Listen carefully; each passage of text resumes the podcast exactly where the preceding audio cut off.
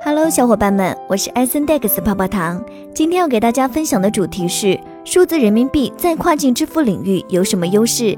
首先，咱们还是先来聚焦一整天吧。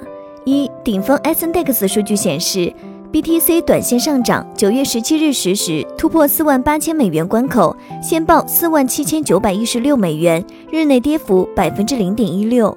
二，九月十七日。经济学人杂志官方推特发布其新一期杂志的封面，介绍称，去中心化金融是颠覆金融业的三大技术趋势之一，有可能重塑该行业的运作方式。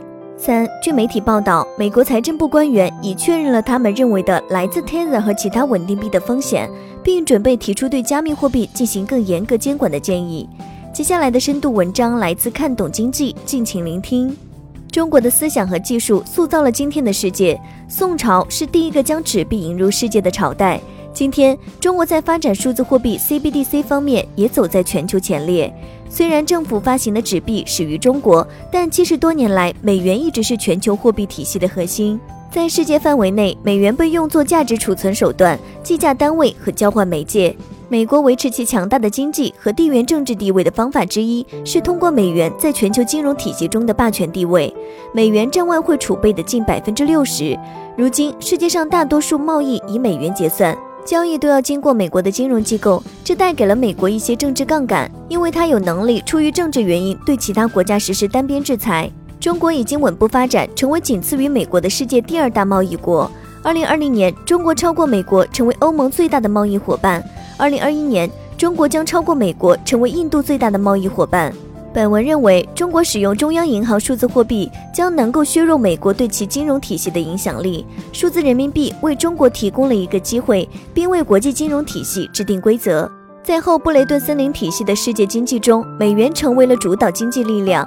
从那时起，世界金融体系就一直以美元为中心。相比之下，尽管中国贸易规模较大，但其货币在世界储备货币中所占的比例较低。由于中国在贸易中所占份额与人民币在全球经济中所占份额之间的差异，中国仍然受制于其较弱的金融体系。美国在占主导地位的支付领域拥有软实力，通过全球银行间金融电信协会 SWIFT 等支付渠道进行的跨境交易，最终以美元结算，或者至少有一笔交易涉及一家美国金融机构。凭借这一优势，美国可以利用其对世界金融管道的控制，将其作为制裁工具。自2014年以来，中国一直在研究数字货币。2016年，中国人民银行成功构建数字人民币原型。2017年底，中国人民银行启动了数字人民币研发项目，大型商业银行、互联网公司和电信企业参与了该项目。2019年5月，中国成为首个在深圳、苏州、成都、雄安等地开展 CBDC 大规模试点的大国。根据中国央行在2021年7月发布的白皮书。该试点目前覆盖长江三角洲、珠江三角洲京津冀地区，以及中国的中部、西部、东北和西北地区。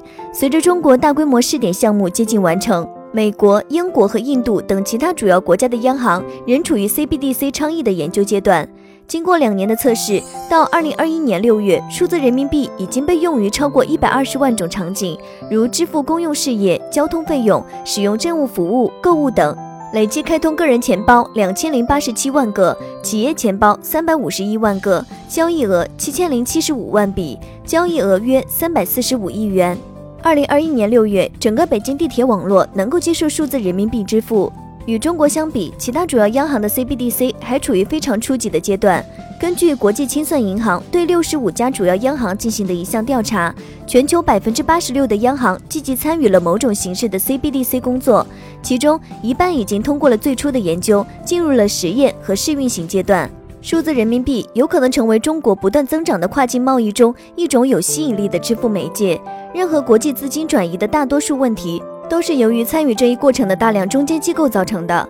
改进跨境支付最具变革性的选择来自数字货币普及的点对点协议。低交易成本，由于涉及代理银行等中介机构的数量，跨境转账需要更新多个账本，以及在支付信息中进行几次通信跳转，以进行尽职调查，这就提高了成本。根据世界银行的数据。全球零售汇款的平均成本占汇款总额的百分之六点五一，在撒哈拉以南非洲国家，平均费用高达百分之八点一九。银行是最昂贵的跨境资金转账提供者，在全球范围内，汇款的平均成本为百分之十点七三。